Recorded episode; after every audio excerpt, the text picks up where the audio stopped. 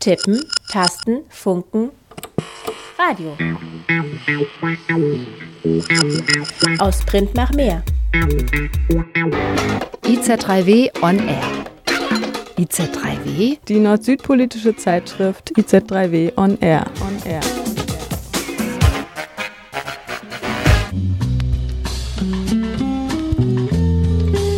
Herzlich willkommen beim Süd-Nordfunk im November. Am Mikrofon begrüßen euch Katrin und die Eva. Hallo. Sexarbeiterinnen und Sexarbeiter gehören überall auf der Welt zu den schutzbedürftigsten Gruppen der Gesellschaft. Sie befinden sich in den meisten Fällen in ständiger Gefahr, Opfer von Diskriminierung, Gewalt und Missbrauch zu werden. So der Wortlaut einer Presseerklärung der Menschenrechtsorganisation Amnesty International im Sommer 2015. Auf einem internationalen Treffen verabschiedete die Organisation eine Resolution, welche unter anderem eine umfassende Entkriminalisierung aller Aspekte einvernehmlicher sexueller Beziehungen zwischen Erwachsenen gegen Entgelt fordert.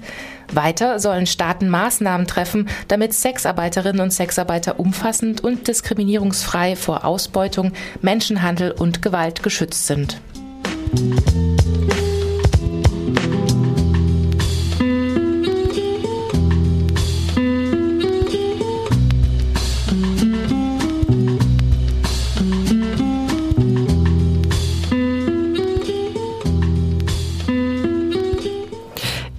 heutigen Süd-Nordfunk werfen wir einen Blick auf globale Aspekte von Sexarbeit, wozu auch der unterschiedliche Umgang von Gesellschaft und Politik mit Sexarbeit gehört. Insbesondere das schwedische Gesetzesmodell, nach dem Sexkäufer strafrechtlich verfolgt werden können, war Gegenstand heftiger Diskussionen.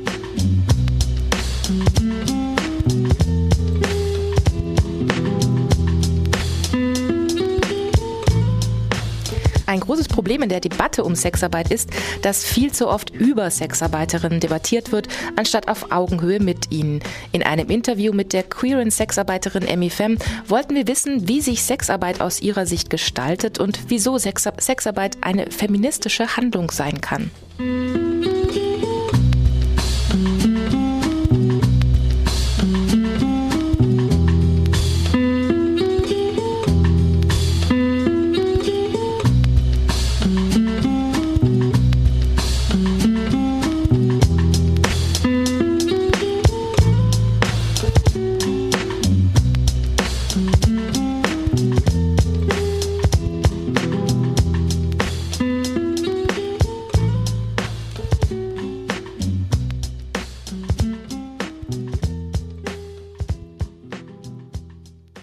Während der Männerfußball-WM 2014 in Brasilien wurden restriktive Gesetze zur Unterbindung von Sexarbeit erlassen.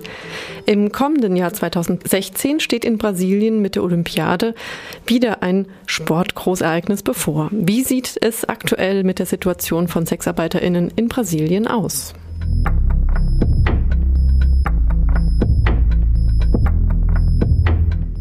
Und der letzte Beitrag unserer Sendung beschäftigt sich heute nicht mit Sexarbeit, sondern mit einem Projekt zur Erinnerungsarbeit in Köln. Über die Initiative Köln Postkolonial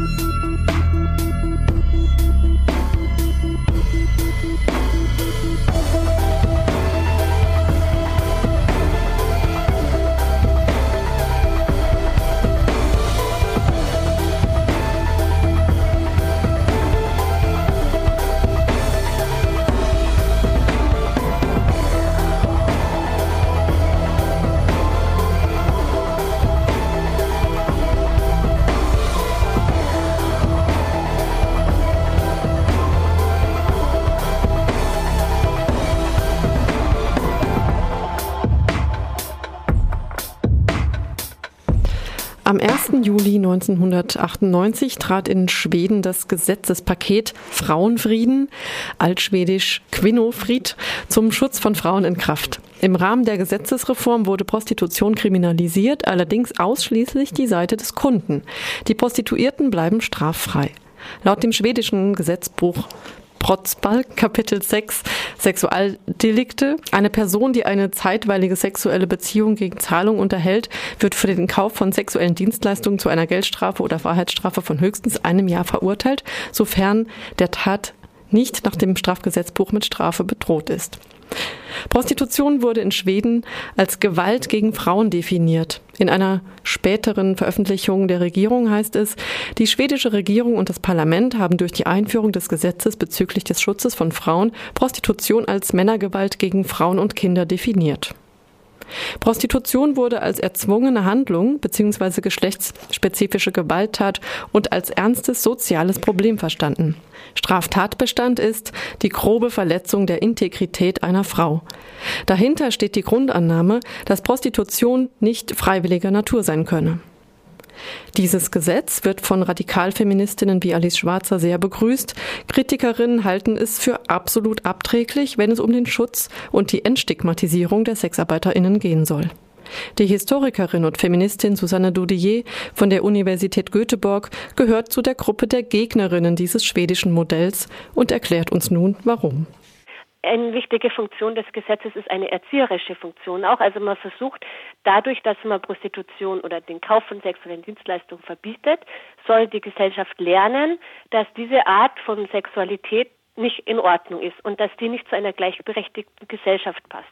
Also das Gesetz ist jetzt nicht nur irgendwie eine Rhetorik, die keine Wirkung zeigen soll oder nur nur irgendwie zeigen soll, ähm, dass man selber verstanden hat, sondern oder dass der Staat das so sieht, sondern das soll die Bevölkerung auch aufnehmen. Und diese Erziehungsfunktion ist auch eigentlich die wichtigste Funktion, die dieses Gesetz hat, würde ich sagen, und die auch dem Gesetz zugedacht war. Für mich ist jetzt ganz interessant oder so eine eher neue Erkenntnis, dass ja, dass so Länder wie Schweden, also die skandinavischen Länder, die ja aus unserer Sicht nach wie vor so als die großen äh, Vorzeige- und Vorbilderländer gelten, was äh, ja, Emanzipation, Gleichberechtigung angeht, dass es vielleicht doch nicht so weit her ist, also die ja, die die wirklichen Ursachen für solche Gesetze vielleicht doch nochmal andere sind als die, ja, als der blanke Feminismus, der da rausspricht. Ja. Ich meine, Sie haben die, die Innenansicht, wir haben nur die Außenansicht. Ja, das ist, das ist total schwierig zu sagen. Also das ist schon Teil von dem schwedischen Feminismus. Nur dieser schwedische Feminismus, der ist überhaupt nicht liberal, sondern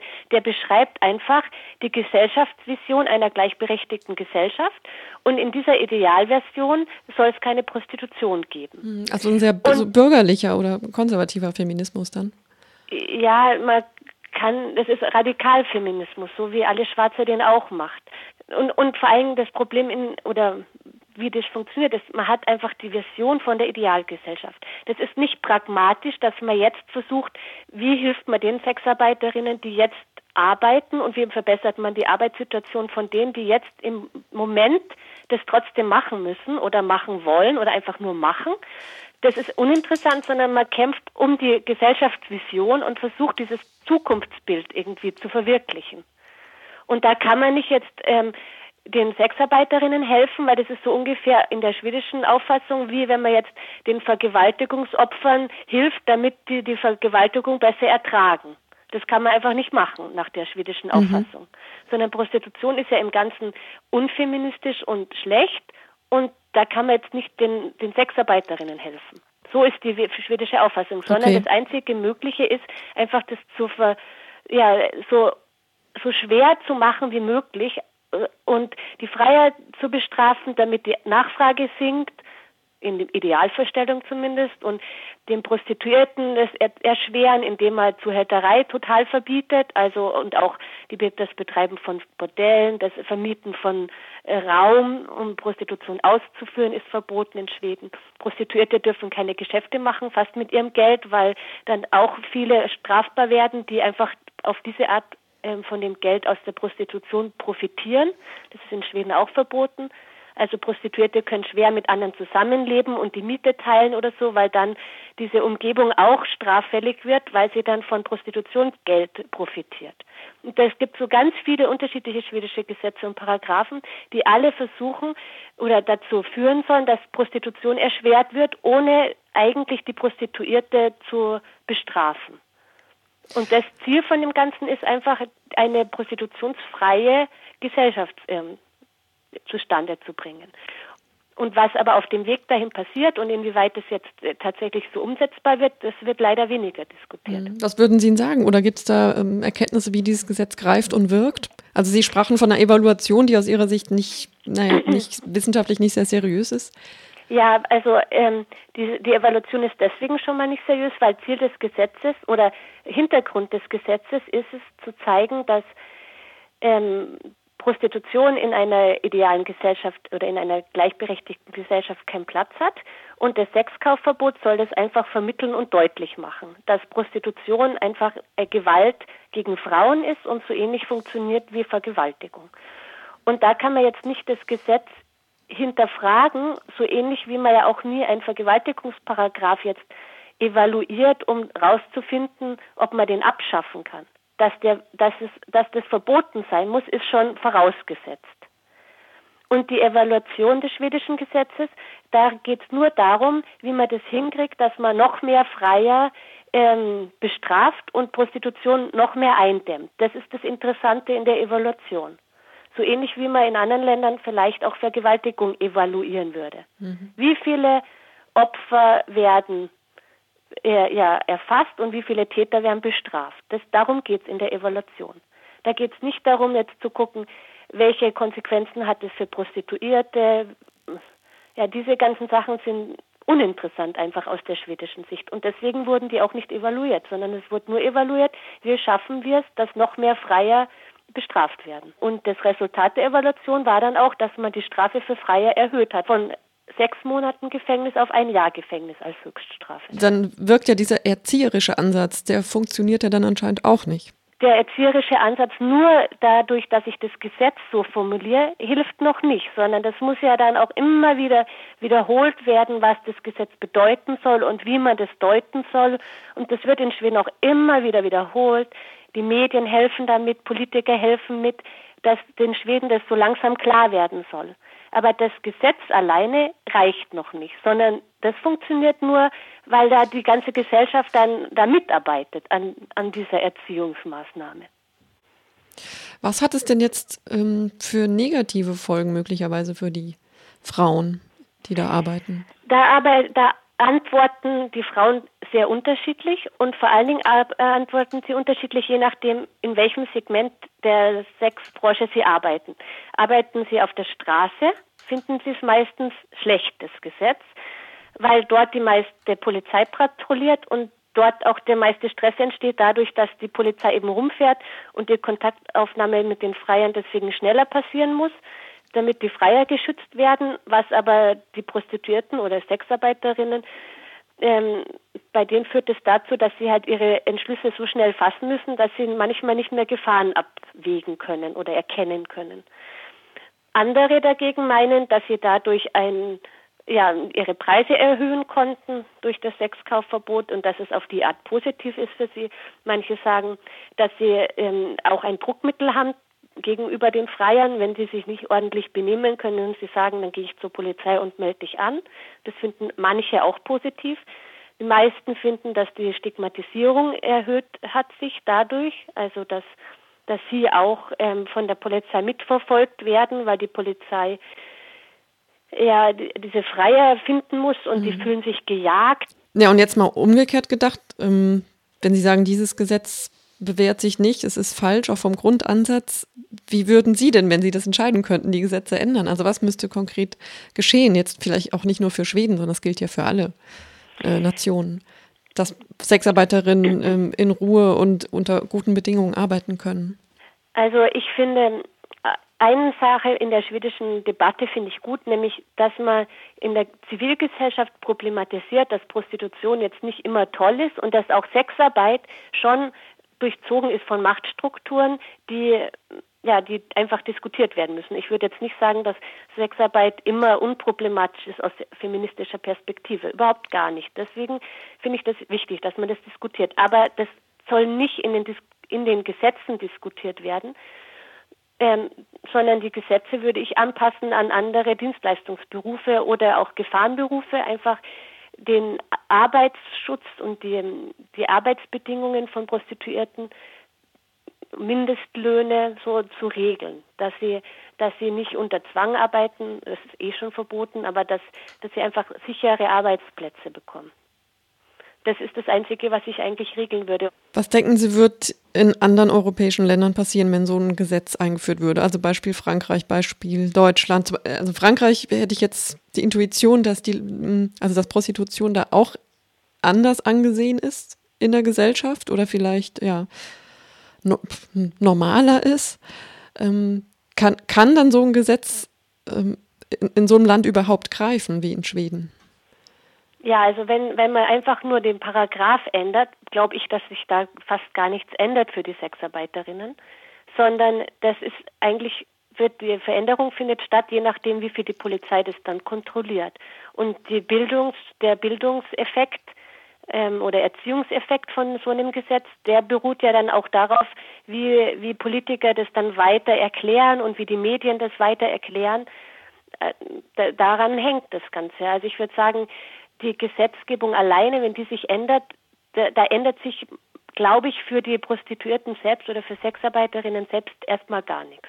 Mhm. Also in Schweden gibt es einen Paragraph im Ausländergesetz, der sagt, dass ausländische Prostituierte ähm, aus dem Land ausgewiesen werden. Mhm. Und damit Und, hilft man äh, ihnen jetzt auch nicht wirklich dann, ne? Nee, damit hilft man denen nicht, aber die, da, da sieht man wieder diese alten Moralgesetze, weil da heißt es in dem Gesetz, wer sich nicht ehrlich ähm, seinen Lebensunterhalt verdient und ehrlich ist halt ja mit Ehre, nicht jetzt ehrlich, ich, ich sage die Wahrheit, sondern ehrlich als Ehrgefühl, ähm, der, der darf nicht in Schweden sein, sondern der wird dann ent, ausgewiesen, um die allgemeine Ordnung im Land zu garantieren. Okay, also da haben wir wieder das konservative Moment. Da ist wieder das konservative, genau. Ja. Das geht da immer so, einmal so, einmal so, Hand in Hand.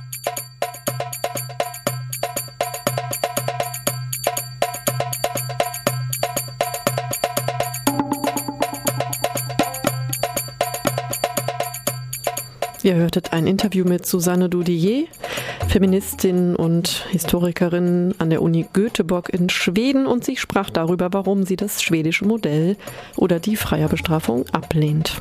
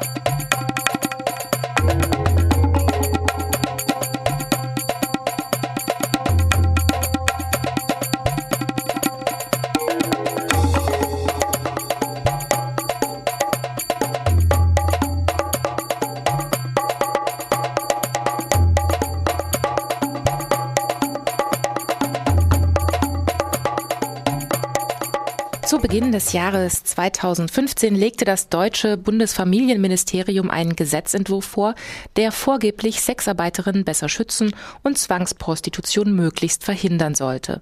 Das Gesetz umfasst verschiedene Punkte wie etwa eine Anmeldepflicht und Registrierung von Sexarbeiterinnen wie auch Bordellbetrieben und ein Verbot von sogenannten Flatrate Sexangeboten. Heftige Kritik am Entwurf kam vor allem von Selbstorganisationen von Sexarbeiterinnen. Das neue Gesetz würde mehr Frauen in die Illegalität treiben, sichere Arbeitsbereiche wie Wohnungen oder kleine Bordelle könnten dadurch entfallen. Mal wieder wurde ein vermeintlich gut gemeintes Vorhaben ohne die eigentlich Betroffenen beschlossen. Ob das Gesetz in seiner jetzigen Form überhaupt angenommen werden kann, ist noch offen. Im folgenden Beitrag sprachen wir mit der Sexarbeiterin Emmy Fem über ihre Arbeit und ihr politisches Engagement für mehr Rechte und gegen die Stigmatisierung von Sexarbeiterinnen.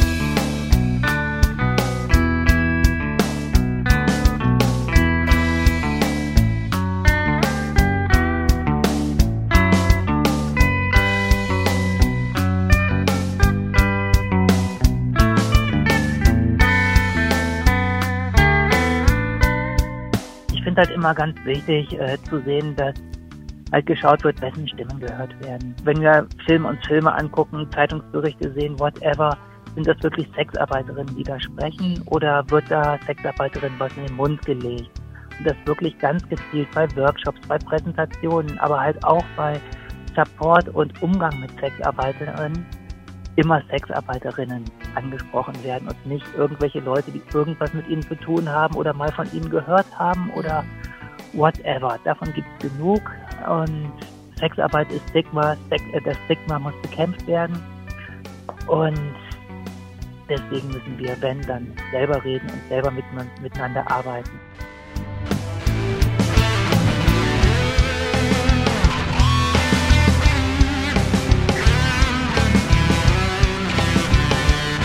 Emi Fem ist Performance-Künstlerin, sie bloggt im Netz und bietet politische Workshops an. Seit einigen Jahren arbeitet sie auch als Sexarbeiterin. Im Interview wollten wir von ihr wissen, wie sie eigentlich zur Sexarbeit gekommen ist. Also der Einstieg war eigentlich der, den, den die meisten Leute in irgendeinem Beruf haben. Sie überlegen sich, wie sie Geld verdienen. Ja. Und in meinem Fall war das halt einfach eine relativ schnelle Lösung. Äh, die meisten meiner Freundinnen haben eh angeschafft und so habe ich gedacht, versuche ich das mal und irgendwie so gefühlt hat mir das halt gerade zugesagt. Und bin ich halt in der Bar und habe das dann da gemacht. Hm. Und ja, alles wunderbar. Du bist ähm, ja jemand, die sehr selbstbewusst mit ihrer Arbeit umgeht, also indem du zum Beispiel diese Workshops anbietest. Das heißt, du stehst ja auch ein Stück weit also hinter deiner Arbeit. Ja. Was gefällt dir denn an der Sexarbeit? Warum machst du es nach wie vor und machst es auch selbstbewusst? Naja, also zum einen mag ich die Art und Weise des Arbeitens. Also sprich, der größte Teil meiner Zeit sieht einfach so aus, dass ich mich um Werbung kümmern muss, um Outfits, um Fotos, um Telefonate mit meinen Kunden führe und so. Also sprich, Sachen, die ich irgendwann in meinen Tagesablauf reinmachen kann. Da habe ich keinen Chef, der mir da irgendwie reinquatscht oder so. Ich muss dazu sagen, ich mache gerade in erster Linie Escort, beziehungsweise ich fange an, als Dominat zu arbeiten. Ja, und der, die eigentliche Arbeit mit dem Kunden ist halt relativ kurz. Und eigentlich macht sie auch meistens Spaß. Also meistens im Sinne von, naja, klar, es gibt auch Typen, die sind halt eher langweilig und als Letzte machen mich das Typen eh nicht an, aber im Endeffekt doch, ist einfach nett, ist eine persönliche Arbeit, die so okay ist, auf jeden Fall. Und halt dann in dem Moment, wo sie stattfindet, auch gut bezahlt. Also das finde ich halt auch einfach mal ein Faktor. Mhm. Und gibt es auch Momente, Nachteile an deiner Arbeit, Sachen, wo du auch schon dachtest, vielleicht sollte ich doch was anderes mal machen? Ja, ach, ich merke gerade zum Beispiel, dass ich äh, von Escort auf BDSM-Arbeit umsteige, weil ich merke, das, das läuft gerade so ein bisschen aus. Das mache ich jetzt seit vielen Jahren und irgendwie wird langweilig. Das Körperbild, was die Kunden reproduzieren, beziehungsweise was sie halt von mir fordern, die Sexualität, die sie fordern, ist, macht nicht so richtig Spaß, macht schon Spaß, aber ich merke so, hey, meine Arbeit als Dominal liegt mir einfach mehr. Und deswegen halt, ähm, möchte ich da von langsam umsatteln und bei minus 15 Grad zum Kunden radeln ist halt auch nicht immer so zwingend cool, wenn es gerade schneit. Also ganz klar, hat auch seine Vor- und Nachteile alles.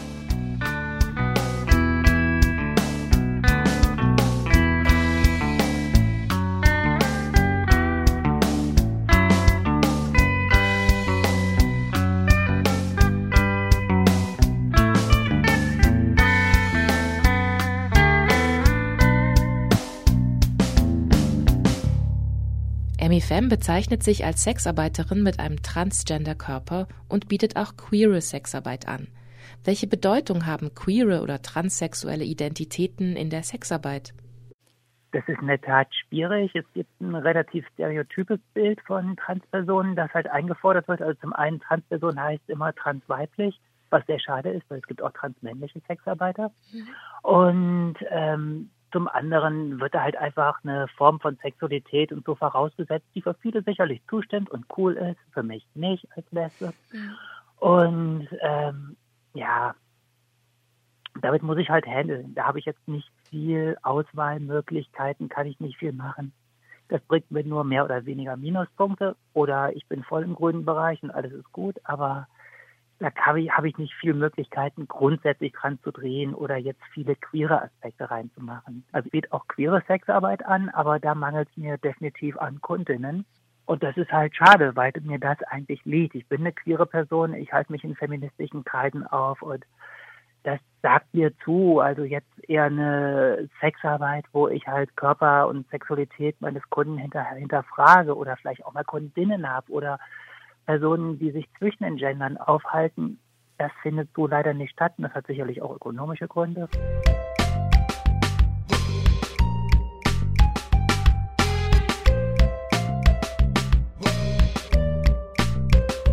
Emmy ist viel gereist. Sie hat nicht nur in anderen Ländern gearbeitet, sondern sich vor allem mit Kolleginnen ausgetauscht. 2014 war sie auf einem internationalen Treffen von Sexarbeiterinnen im Rahmen der Welt-AIDS-Konferenz in Melbourne. Würdest du sagen, es gibt auf internationaler Ebene gemeinsame Forderungen aller Sexarbeiterinnen? Und wo siehst du auch Unterschiede, also länderspezifische Unterschiede vielleicht? Also die länderspezifischen Unterschiede hängen natürlich davon ab, wie, sind, wie ist die legale Situation, wie kann man arbeiten. Die Forderungen sind eigentlich alle relativ identisch. Ich finde ein sehr gutes Beispiel. Es gab vor, es gab jetzt diese Welt-AIDS-Konferenz in Melbourne war die letzte und ich war auch da und zwei Tage lang, bevor die Konferenz losging, eine Sexworker-Konferenz, auf der nur Sexworker zugelassen waren, wo wir halt an einem weltweiten Konsens gearbeitet haben und wo Vertreterinnen aus der ganzen Welt anwesend waren und auch die Stimme bekommen haben und wir zusammen geschaut haben, was wäre der Konsens, den wir hier weltweit in puncto HIV-Prävention auf dieser Konferenz einbringen können, wie, wie positionieren wir uns. Und es war überraschend zu sehen, dass wir tatsächlich weltweit zu dem gleichen Punkt gekommen sind, dass das ja auch relativ einfach war, weil wir wirklich die gleichen Interessen haben, weil wir wirklich festgestellt haben, Dekriminalisierung ist einfach eine weltweite Forderung. Legalisierung ist eine weltweite Forderung. Der Kampf gegen Stigma ist ein weltweites Problem und eine weltweite Notwendigkeit. Das ist klar von Region zu Region unterschiedlich, aber im Endeffekt sind die Interessen dieselben und die Vernetzung ist deswegen auch, ich würde sagen, ausreichend. Was war das für ein Gefühl für dich auf dieser Konferenz? Das war ein erhebendes Gefühl. Das mhm. war toll, das zu sehen. Es war toll, halt auch auf ähm, internationaler Ebene an Punkten zu arbeiten. Klar, wir haben uns über Formulierungen ausgetauscht, wir haben uns über die Thematik PrEP ausgetauscht, über alles Mögliche und auch kontrovers diskutiert, selbstverständlich, mhm. klar, nicht mal Friede, Freude, Eierkuchen. Ja. Aber ähm, im Endeffekt sind wir halt immer zu Punkten gekommen und das hat sich sehr gut angefühlt, auf jeden Fall. Und das ich merke ich auch, wenn ich in andere Länder fahre und mich dort mit Sexarbeiterinnen vernetze, dass ich dann andere Inputs kriege, die ich dann halt auch aufsauge, aber schon merke so, hey, im Endeffekt, naja, hm, wir machen alle die Beine breit.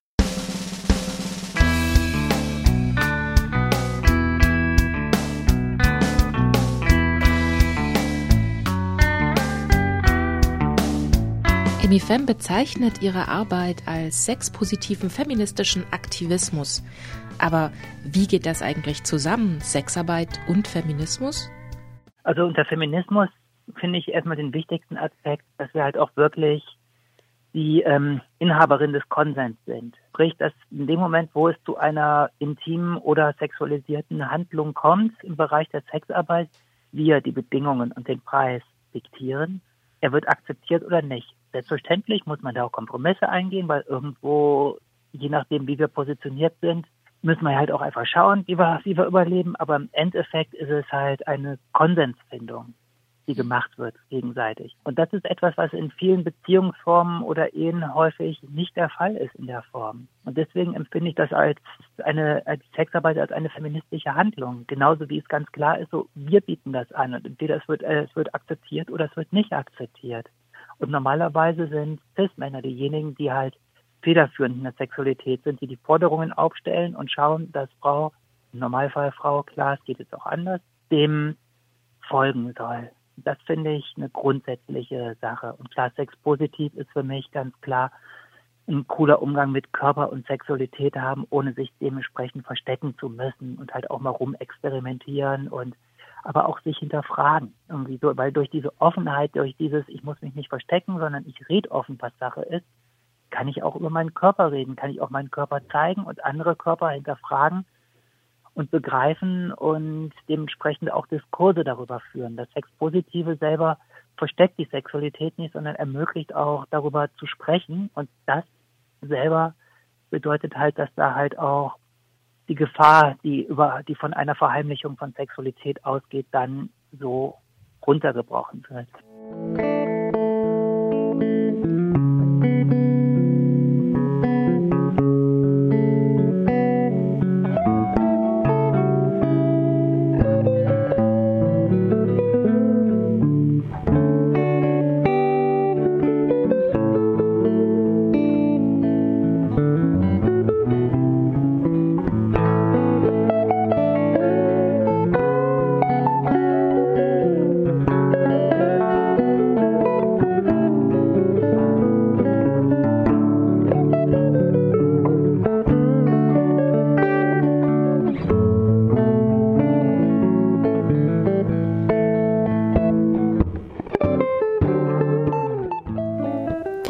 Gesetzesvorschlag zur Anerkennung von Sexarbeit in Peru.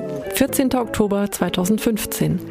Die Plattform von SexarbeiterInnen Lateinamerika, Plaperz, hat am 2. Juni beim Parlament den Vorschlag eingebracht. Der partizipative Prozess zur Findung des Vorschlags hat landesweit stattgefunden. Dabei haben sich über Gespräche SexarbeiterInnen in ganz Peru eingebracht. Der Gesetzesvorschlag sieht vor, dass Menschen in der Sexarbeit als ArbeiterInnen anerkannt werden, dass ihnen Zugang zu Sozialleistungen gewährt wird und sie bei politischen Entscheidungen zum Arbeitsrecht ein Mitspracherecht bekommen.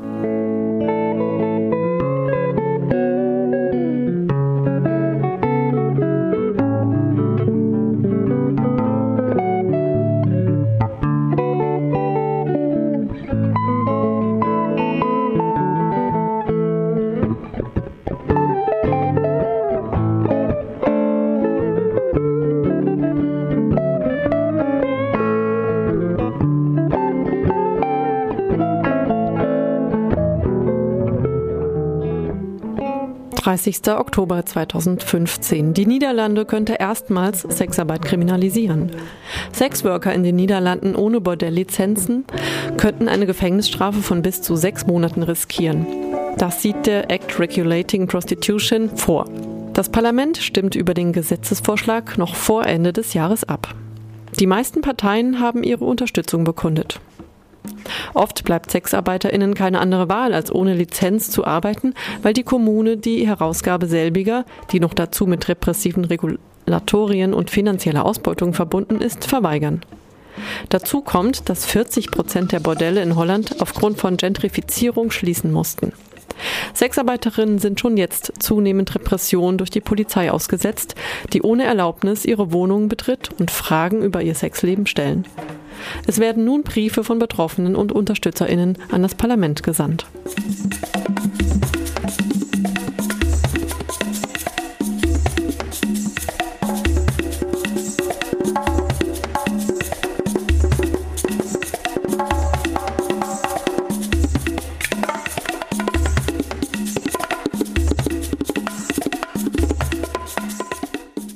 2014 wurde während der Männer-WM in Brasilien Ausländern, die wegen sexuellen Missbrauchs von Minderjährigen oder Kinderpornografie angezeigt oder verurteilt sind, die Einreise verweigert. Die Regelung bediente den Hype, der bei solchen sportlichen Großereignissen an jeglichen Austragungsorten immer wieder aufs Neue losgetreten wird und sich im Nachhinein nie bewahrheitet. Angeblich seien Kinder und Jugendliche während solcher Großereignisse einem größeren Risiko von sexueller Ausbeutung ausgesetzt. Demnach würde auch die Zahl von Menschenhandel steigen.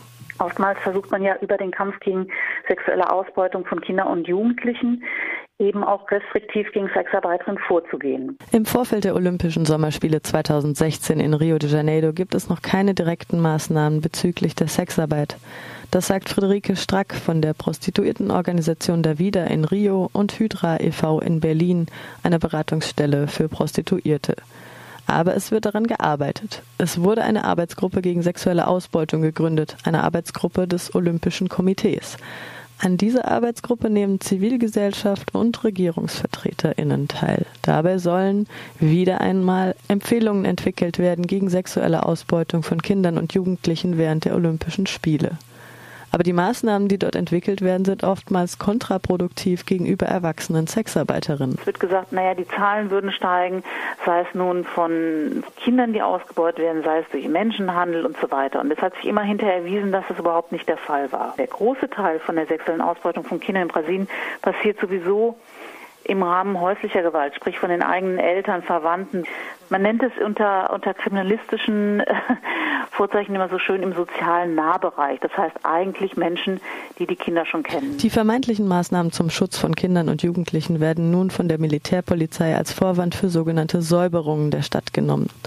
Minderjährige ohne Begleitung Erwachsener aus ärmeren Vierteln von Rio werden aus dem reichen Süden der Stadt verdrängt, damit den Olympiatouristinnen und Touristen, aber auch Anwohnerinnen und Anwohnern von Copacabana, Leblon und Ipanema eine saubere Stadt geboten werden kann, wo ihnen niemand Geldbeutel oder Handy klauen könnte. Friederike Strack spricht von diesem Zusammenhang von einer sogenannten Apartheid zwischen reicher Südzone und dem Norden sowie den Vororten von Rio. In Zusammenhang muss man da auch noch mal sehen, dass gerade Anfang Oktober eben ein Bericht auch rauskam, wo die UNO kritisiert hat, dass es eben so hohe Zahlungen von Ermordungen von Kindern und Jugendlichen eben durch Polizei und Todesschwadrone gibt, um die Stadt vor Olympia halt eben zu säubern vor allem die Straflosigkeit, wissen wir, ist ein altes Thema in Brasilien, ist, äh, ist sehr hoch. Diese Schutzmaßnahmen nehmen derart absurde Ausmaße an, dass schon Väter festgenommen wurden, weil sie ihre Kinder in der Öffentlichkeit umarmt und geküsst haben und deshalb verdächtigt wurden, Sextouristen zu sein. Also unter der Argumentation, dass Jugendliche vor dem Risiko der sexuellen Ausbeutung geschützt werden sollen, vor allem diejenigen, die dann ohne Eltern unterwegs sind, werden dort dann auch Empfehlungen oder Maßnahmen angedacht, die einen repressiven Charakter haben. Da steht auch nochmal eine ganz, so eine ganz moralische Ideologie dahinter, weil vor allem gerade junge, schwule Kinder und Jugendliche, die halt von den Eltern weggehen, weil sie zu Hause eben unterdrückt werden und sich dann dort woanders aufhalten, dass denen halt unterstellt wird, aha, das, das, das Schwulsein sei ja dann eben ein Risiko für eben sexuelle Ausbeutung. Und was macht die Bewegung der Sexarbeiterinnen? Die beteiligt sich wiederum auch an, diesen, an dieser Arbeitsgruppe, um eben zu versuchen, auch ein anderes Bild zu zeigen, weil es gibt ja eben die Erfahrung genau von der Fußball-Weltmeisterschaft 2014, wo eben diverse Studien gezeigt haben, dass es überhaupt nicht zu dieser Steigung, vor der immer so gewarnt wird von, von sexueller Ausbeutung, von Sextourismus und so weiter kommt. Zum einen, weil eben die brasilianische Prostituiertenbewegung Sextourismus nicht als was Negatives definiert, sondern als einen Arbeitsbereich sieht, mit dem Unterschied, dass sie dort Kunden hat, die einfach einen anderen Pass haben und deshalb nicht das als eine andere Arbeit ansehen, sondern im Gegenteil ja oftmals dabei sogar auch besser bezahlt werden. Die Sexarbeiterinnenorganisation Davida schloss sich mit verschiedenen Forscherinnen und Forschern der Universität Rio de Janeiro zusammen zu einem Observatorium zur Prostitution. Sie beobachtete während der 32 Tage der Männer-WM in Brasilien letztes Jahr die Arbeitsplätze von Sexarbeiterinnen. Die Ergebnisse ihrer Studie zeigte keineswegs einen sprunghaften Anstieg der Zahl von Sextouristen, sondern genau das Gegenteil. Ein Rückgang von Kunden von 30 bis 50 Prozent an mindestens 60 Arbeitsplätzen. Das sind die gleichen Beobachtungen wie auch schon in anderen WMs also hier in Deutschland 2006 oder auch bei der Olympiade in, in London festgestellt wurden, wo immer vorher mit hohen Zahlen argumentiert wurde, dass jetzt Menschenhandel, dass Ausbeutung von Kindern steigen würde und hinterher die Ergebnisse gezeigt haben, dass es überhaupt nicht so war. Der Rückgang der Kunden hat verschiedene Argumente. Zum einen gab es viele Schließungen von Bordellen und anderen Prostitutionsstätten. Das hat was zu tun mit der unglaublichen Erhöhung der, der, der Mietpreise, die ja eingesetzt sind. Das hat was zu tun mit der Gentrifizierung, die im Vorfeld eingesetzt hat. Und es hat auch was damit zu tun, dass während der Fußballspiele und das wird sicherlich während der Olympiade zum Teil auch so sein, es ja viele Feiertage gab. Dadurch sind vor allem die brasilianischen Kunden gar nicht im Zentrum gewesen, wo ja eben viel Laufkundschaft für die Frauen ist. Und das andere war, dass die Kunden aus anderen Ländern sich hauptsächlich in der Südzone aufgehalten haben, der reicheren Südzone, wo halt früher viele Arbeitsstätten auch waren, die aber sukzessive mittlerweile geschlossen wurden.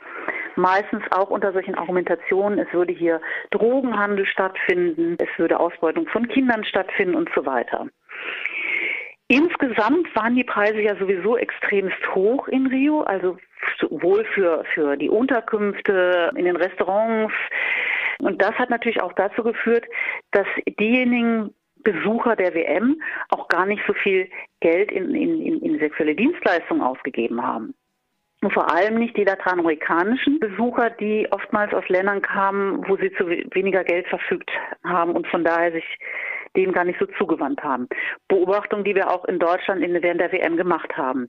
Mittlerweile verändert sich auch das Publikum und ich nehme mal an, das wird bei der Olympiade noch mindestens genauso sein, dass es ein, ein, ein Breitensport geworden ist. Es sind also nicht nur Männer, die die Besucher sind, sondern es kommen teilweise ganz Familien oder sie kommen mit ihren Frauen und so weiter.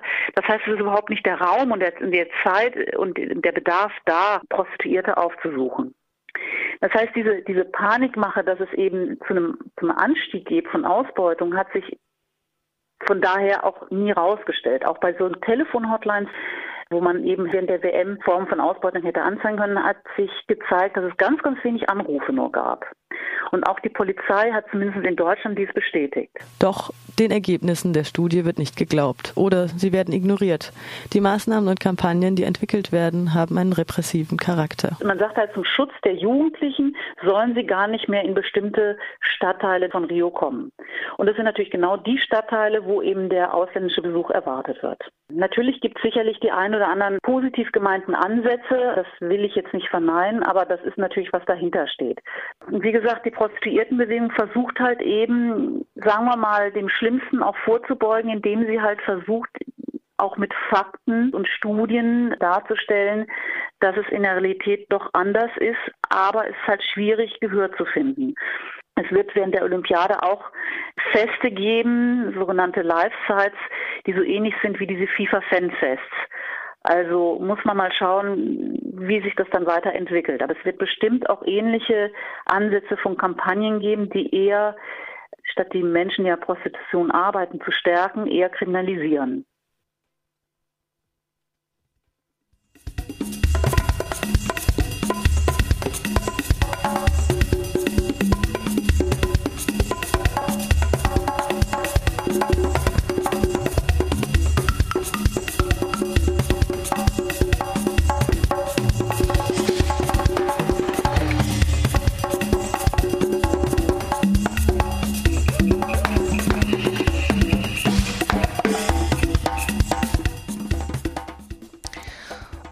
Und im letzten Beitrag unserer heutigen Sendung widmen wir uns nicht der Sexarbeit, sondern den Kopfwelten in Köln. Kopfwelten, das ist ein lokalhistorisches Projekt der Erinnerungsarbeit. Köln ist, im Vergleich zu Hamburg oder Berlin, so mag man denken, eher eine Provinz in Sachen Kolonialismus. Die Initiative Köln Postkolonial bezeichnet die Stadt hingegen als Metropole des Westens in Sachen Kolonialismus. Wie sie dies begründet und welche transnationalen Kapitel der Kölner Geschichte durch die Recherchen von Köln Postkolonial sichtbar wurden, darüber sprachen wir mit der Afrikanistin und Politikwissenschaftlerin Marianne Bechhaus-Gerst. Thematisch begründet es sich vor allem darin, dass alle, die Rang und Namen hatten um 1900, in irgendeiner Weise kolonial engagiert waren in Köln. Sei es die Wirtschaft, sei es die Politik, die Kirchen, alle waren in irgendeiner Form äh, involviert im kolonialen Projekt. Was waren denn vielleicht besonders wichtige Funde, die im Rahmen der Recherchen gemacht wurden, die vielleicht auch einen Impuls gesetzt haben, dass sich das wirklich lohnt, diese Geschichte aufzuarbeiten? Denke mal, ein wichtiger Aspekt war, wie sehr die Kölner Wirtschaft verbandelt war mit dem Kolonialismus. Dass ähm, Personen äh, wie beispielsweise Eugen Langen, der in Köln einen ganz großen Namen hat, Zuckerfabrikant, Erfinder der Wuppertaler Schwebebahn, vieles mehr, ähm, dass der schon sehr früh ähm, auch wichtige Funktionen in der Kolonialbewegung hatte, also in der Deutschen Kolonialgesellschaft beispielsweise aber auch andere wichtige Wirtschaftsleute, die, ähm, naja, einen sehr guten Ruf genießen in der Kölner Geschichte und es gibt ja sehr, sehr viel Literatur zur Kölner Geschichte. Ich glaube, das war so ein ganz entscheidender Impuls. Gibt es auch eine gewisse Bereitschaft derjenigen, der nachfolgenden Unternehmen, sich selber kritisch mit der eigenen Geschichte, vielleicht auch mit den Gewinnen, die aus der Kolonialwirtschaft gezogen wurden, auseinanderzusetzen? Also eigentlich habe ich das bislang nicht ähm, erfahren. Ähm, so direkt mit den Nachkommen zu tun hatte ich auch nur wenige Male. Nicht also, dass beispielsweise in Köln gab es auch sehr viele Schokoladenproduzenten Anfang des 20. Jahrhunderts, dass da, nachdem äh, ein Vortrag gehalten wurde oder die Ausstellung damals eröffnet wurde, also jemand äh, auf mich zukam äh, aus der Stollwerk-Familie beispielsweise, auch Schokoladenproduzent. Also das ist eher muss ich sagen, selten. Gibt es denn in dem Museum, ich glaube, das direkt am Rheinufer, Stollwerk-Schokolade, in irgendeiner Form Hinweise darauf, was die Kolonialgeschichte vielleicht auch mit dem Unternehmen zu tun gehabt hat? Da muss ich jetzt dazu sagen, dass die Firma Stollwerk das Museum nicht mehr betreibt, sondern die Firma Lind das übernommen hat. Also insofern der Köln-Bezug da jetzt ganz äh, aufgehoben ist. Ansonsten fand ich ähm, auch in den Zeiten, wo es noch Stollwerk gehörte, eigentlich die Auseinandersetzungen mit der Vergangenheit minimal. Es gab Fotos von Kakaoplantagen, aber eher unkritisch. Und ähm, der berühmte Sarotti-Moor, der ja auch eine sehr große Rolle dann im Zusammenhang mit Stollwerk spielt oder spielte, ähm, wurde eher rein romantisch betrachtet, wenig kritisch, dass es sich ja hier beispielsweise auch um eine Dienerfigur handelt im Grunde. Damit wären wir mehr oder weniger bei den Bildern, Bilder über Menschen aus ehemaligen Kolonien. Die Bilder, die wirken teilweise bis heute fort, sind aber in gewisser Weise auch im Wandel begriffen. Was gibt es da so für Kontinuitäten und vielleicht auch für Brüche im Bild über die Menschen von dort, die heute noch wirksam sind? Also da können wir vielleicht wirklich gleich bei dem Sarotti-Moor bleiben. Also der hat sich ja über viele Jahrzehnte, also seit 1918 genau gesagt, großer Beliebtheit erfreut und tut es eigentlich heute noch. Und es ist eine Dienerfigur, die eigentlich sich nach, an Vorbildern aus dem 18. Jahrhundert orientiert, wo es auf einmal in Mode kam, Kinder, afrikanische Kinder, Mädchen und Jungen ähm, sich nach Deutschland oder Europa zu holen, die in solche Fantasieuniformen zu stecken, die eigentlich eher orientalisch sind und die dann eben äh, Kakao äh, bzw. heiße Schokolade servieren sollten, die dann damals in Mode kam.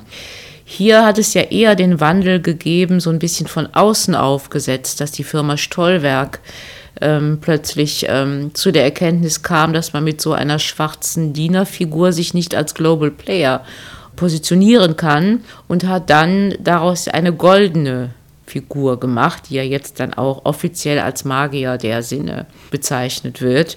Äh, aber das ist natürlich ein Wandel, der im Grunde genommen ähm, aus wirtschaftlichen Gründen erfolgt und der im Grunde dem entspricht, was man als Political Correctness bezeichnet, was für mich keine positive Bezeichnung ist. Und der auch in gewisser Weise immer noch äh, anschlussfähig ist, allein durch die Figur, so wie ich das verstehe. Und die alten Verpackungen werden auch immer noch jetzt als äh, Klassiker oder so dann ähm, weiterverkauft. Wenn man sich mit den Bildern auseinandersetzt und diese beschreibt, auch Eigenschaften, die mit den Bildern über Menschen aus afrikanischen Ländern verbunden sind, begibt man sich doch ein Stück weit auch immer auf die Gefahr, dass man diese Bilder gleichzeitig auch reproduziert, oder? Ja, man muss da sehr ähm, aufpassen und sehr reflektieren. Äh, das gilt ja beispielsweise auch für Ausstellungen, wo man solche Bilder zeigen will.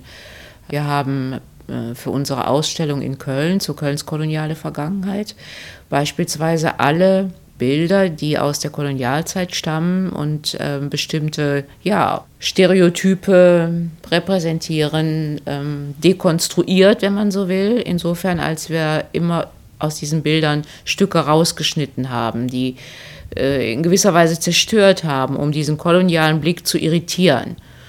Und es war auch so, dass viele Leute, die diese Ausstellung gesehen haben, dann gesagt haben, was soll das denn mit diesen Bildern, mit diesen komischen Quadraten, die da überall rauskommen. Ich möchte die richtigen Bilder sehen.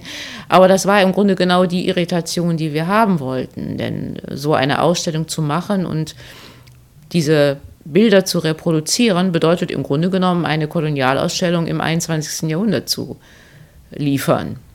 Das heißt, man muss also sehr genau überlegen, welche Bilder man haben will, reproduzieren will und in welcher Form man das tut. Denn sonst ist es tatsächlich so, dass die Dinge immer wieder weitergetragen werden. Es ist ja leider auch so, dass die Bilder viel mehr hängen bleiben in den Köpfen und viel mehr Wirkung zeigen als das Wort, was dazu gesprochen oder eventuell geschrieben wird. Es wird möglicherweise gar nicht zur Kenntnis genommen. Das, was aber bleibt, ist das Bild helfen könnten, vielleicht gegen Bilder, gegen Geschichten derjenigen, die eher Opfer oder Nachfahren der Opfer aus der Zeit des Kolonialismus sind. Da sind Quellen ja oftmals nicht so einfach zu finden. Wie war das für das Projekt Köln postkolonial, hier diese Sprachlosigkeit zu überwinden? Sind da Quellen gefunden worden? Gibt es da Leute, die aufgesprungen sind? Wir haben uns mit Leuten beschäftigt, die beispielsweise Widerstand geübt haben gegen ähm, die Kolonialherrschaft und haben versucht eben, ähm, die auch, soweit das die Quellen zuließen, in der Ausstellung zu repräsentieren. Das war uns wichtig, eigentlich gerade nicht beispielsweise Afrikanerinnen und Afrikaner nur in dieser Opferrolle zu präsentieren, sondern eigentlich eher als handlungsstarke Gegner, äh, wenn man so will, ähm, in dieser kolonialen Begegnung. Wer war das konkret? Vielleicht ein, zwei Beispiele? Diejenigen, die den Maji-Maji-Krieg in Deutsch-Ostafrika als Widerstandskrieg gegen die deutsche Herrschaft eingeleitet und, und durchgeführt haben.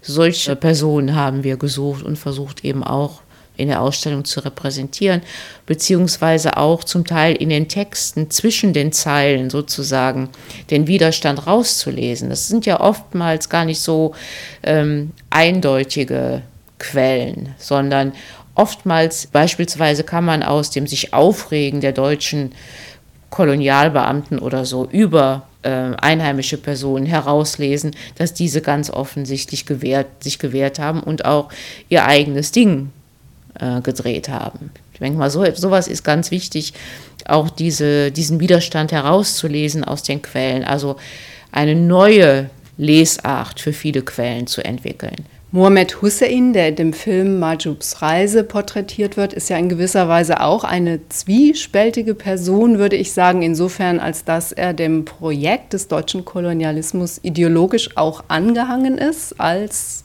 schwarzer ehemaliger Askari was hat es bedeutet, seine, seine Person, seine Geschichte zu recherchieren, gerade auch für Ihre wissenschaftliche Arbeit, für Ihren Blick auf wissenschaftliche Projekte in der Afrikanistik? Also zunächst mal war für mich wirklich ganz wichtig, im Laufe der Recherchen zu erkennen, dass er sich nicht als Opfer gesehen hat und ich so auch irgendwo meinen Blick ändern musste. Er ist natürlich insofern Opfer, als er gestorben ist im Konzentrationslager.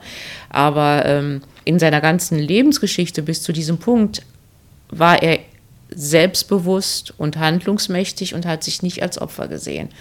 Dann auch natürlich in, in seiner Zwiespältigkeit, in seiner Ambivalenz, in seinem Verhalten ähm, auch zu akzeptieren genau so, wie er war. Das war für mich also auch äh, ganz wichtig, dass er auch keinesfalls nur, nur in Anführungszeichen, weil er Afrikaner war und weil er Opfer geworden ist, nicht zuzulassen, dass er trotzdem eine ambivalente Person war. Ich war überzeugt nachher, ich habe es auch in, meine, in meiner, meiner Widmung geschrieben, dass ich mich vermutlich, wenn ich ihn gekannt hätte, ständig über ihn aufgeregt hätte und gesagt hätte, was machst du da eigentlich? Es sind einfach auch ganz vielschichtige Persönlichkeiten, diese Menschen. Und so muss man sie auch, auch sehen und beschreiben und auch annehmen. Die Beschäftigung mit dieser Zeit des Kolonialismus, mit einzelnen Personen, inwieweit hat das Einfluss auf die interkulturelle Arbeit, Trainings, ähm, die Sie ja auch machen? Ich denke mal, man kann Geschichte, bestimmte Vorgänge bestimmte Aspekte dieser Begegnungsgeschichte, die es ja ist, sehr viel leichter vermitteln ähm, am Beispiel konkreter Persönlichkeiten.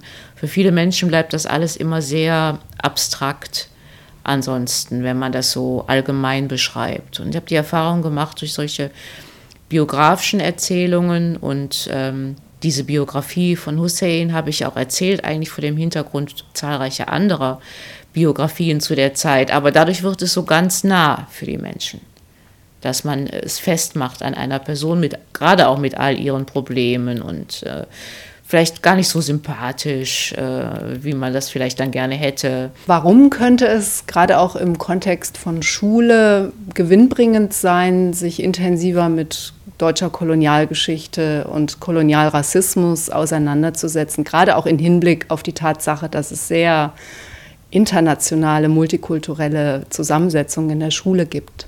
Also da sind mehrere Aspekte, die mir einfallen. Der eine ist natürlich, dass deutlich wird, dass es schon seit vielen Jahrhunderten Menschen afrikanischer Herkunft gibt, die hier bei uns leben, Familien gegründet haben, Teil der deutschen Geschichte auch sind, dass das also nicht etwas Neues ist, dass jetzt Flüchtlinge aus Afrika hier hinkommen und, und uns fremd sind und was weiß ich nicht. Also das ist für mich ein wichtiger Aspekt fast noch wichtiger ist, ähm, dass wir hier viele Bilder mit uns in den Köpfen rumschleppen, die noch aus der Kolonialzeit stammen, von Menschen afrikanischer Herkunft, die nie reflektiert worden sind die einfach immer weitergetragen worden sind.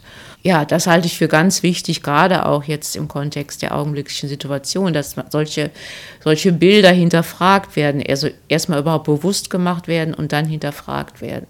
Ja, und etwas Neues an deren Stelle. Diese Macht, die mit dem Weißsein immer schon zusammenhing, sich damit auseinanderzusetzen und die in Frage zu stellen. Das ist für mich ein ganz wichtiger Aspekt, denn dieses Verhältnis ist eben immer von Macht bestimmt gewesen zwischen Weiß und Schwarz. Und ähm, weiße Menschen sind sich dessen aber nicht bewusst meistens.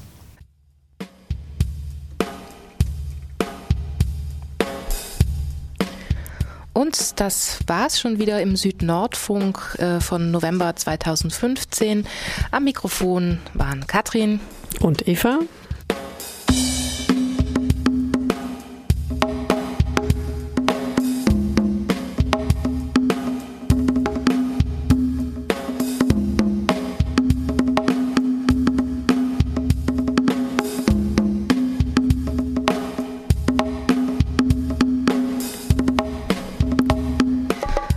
Informationen über globale Dimensionen von Sexarbeit gibt es außerdem in der neu erschienenen IZ3W mit dem Titel Sex Cells. Wie ist der Untertitel, Eva? Zwischen Stigma und Stigma Akzeptanz. Und Akzeptanz. Genau, die neue IZ3W. Ohne Bilder.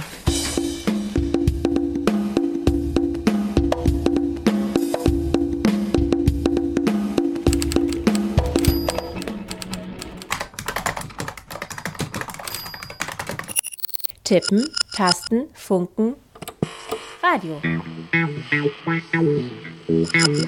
Aus Print nach mehr. IZ3W on Air. IZ3W? Die nord-süd-politische Zeitschrift IZ3W on Air. On Air. Süd-Nordfunk mit Unterstützung der Stiftung Zusammenarbeit und Entwicklung Baden-Württemberg in Kooperation mit Radio Dreieckland auf 102,3 MHz.